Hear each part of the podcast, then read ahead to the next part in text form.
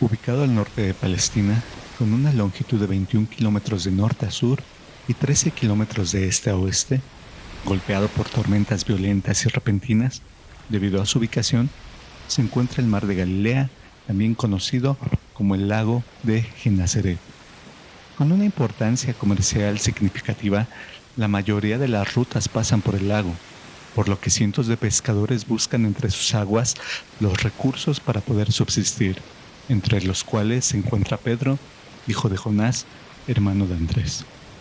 Fatigado y malhumorado, Pedro se acerca a la orilla del mar. Ha tenido una mala jornada. Ha pasado toda la noche bajo la luz de la luna, esperando que algunos peces caigan en las redes que lanzó a lo profundo del mar. No obstante, al revisar sus redes, lo único que encuentra en ellas es desilusión. Pero en Galilea no hay tiempo para la desilusión.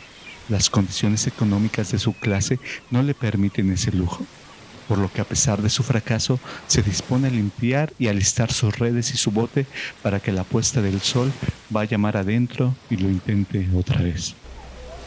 Aún no termina de lavar sus redes cuando un extraño seguido por una gran multitud, sube a su bote y le pide alejarse un poco de la orilla. ¿Qué más da? Al fin y al cabo, aún no ha terminado de limpiar sus redes, por lo que accede a la petición de ese hombre, quien con gran elocuencia se dirige a las masas. Aquel hombre ha terminado de dar su discurso y se aproxima a Pedro, quien a la par ha terminado de asear sus redes Tal vez se aproxima para darle las gracias por permitirle usar su embarcación. No obstante, aquel hombre le pide que bogue mar adentro y arroje sus redes para pescar, aquellas redes que tanto trabajo le costó limpiar. Seguramente este hombre no sabe nada sobre la pesca. Al fin y al cabo, ha escuchado que es el hijo de María, esposa de José el carpintero. ¿Qué podría pues enseñarle al experimentado Pedro sobre el arte de pescar?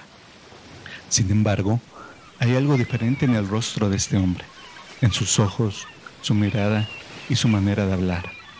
Aquella con la que enseñó con tanto poder a la multitud, ya que les enseñaba como quien tiene autoridad. Así que Pedro, a pesar de lo ilógico que le resulta aquella petición, accede. Navega mar adentro y echa sus redes exactamente en la misma ubicación donde hace algunas horas fracasó. Aún se encuentra pensando en lo que acaba de hacer cuando el ruido del agua y el movimiento de la embarcación llama su atención. Cuando se vuelve para ver lo que está ocurriendo, se percata que las redes que hace algunas horas estaban vacías están por reventar debido a la gran cantidad de peces que han caído dentro de ellas. Por sus medios, trata de poner a salvo tantos peces como puede, solo para darse cuenta de que sus esfuerzos son insuficientes, por lo que con gritos y señas solicita la ayuda de otra embarcación que se encuentra cerca de él, misma que casi sucumbe por el peso de aquel cardumen. Una vez a salvo en la orilla, el revuelo y la excitación se escuchan por el aire, ya que jamás alguien había pescado tan gran cantidad de peces y menos a plena luz del día.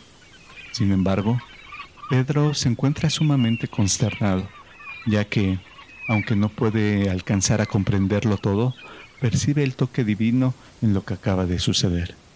Y cuando Jesús, el Hijo de María, se acerca a él, Pedro se da cuenta de su propia pecaminosidad, de tal modo no tiene más remedio que caer de rodillas y pedir que se aparte de él.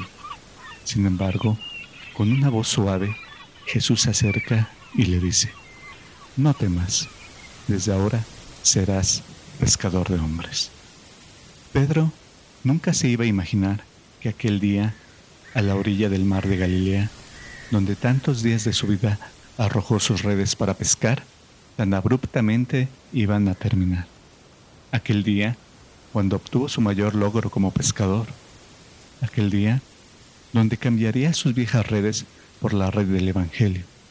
Aquel día, donde ya no buscaría más peces, sino almas para el Señor. Aquel día donde lo dejaría todo por seguir a Jesús.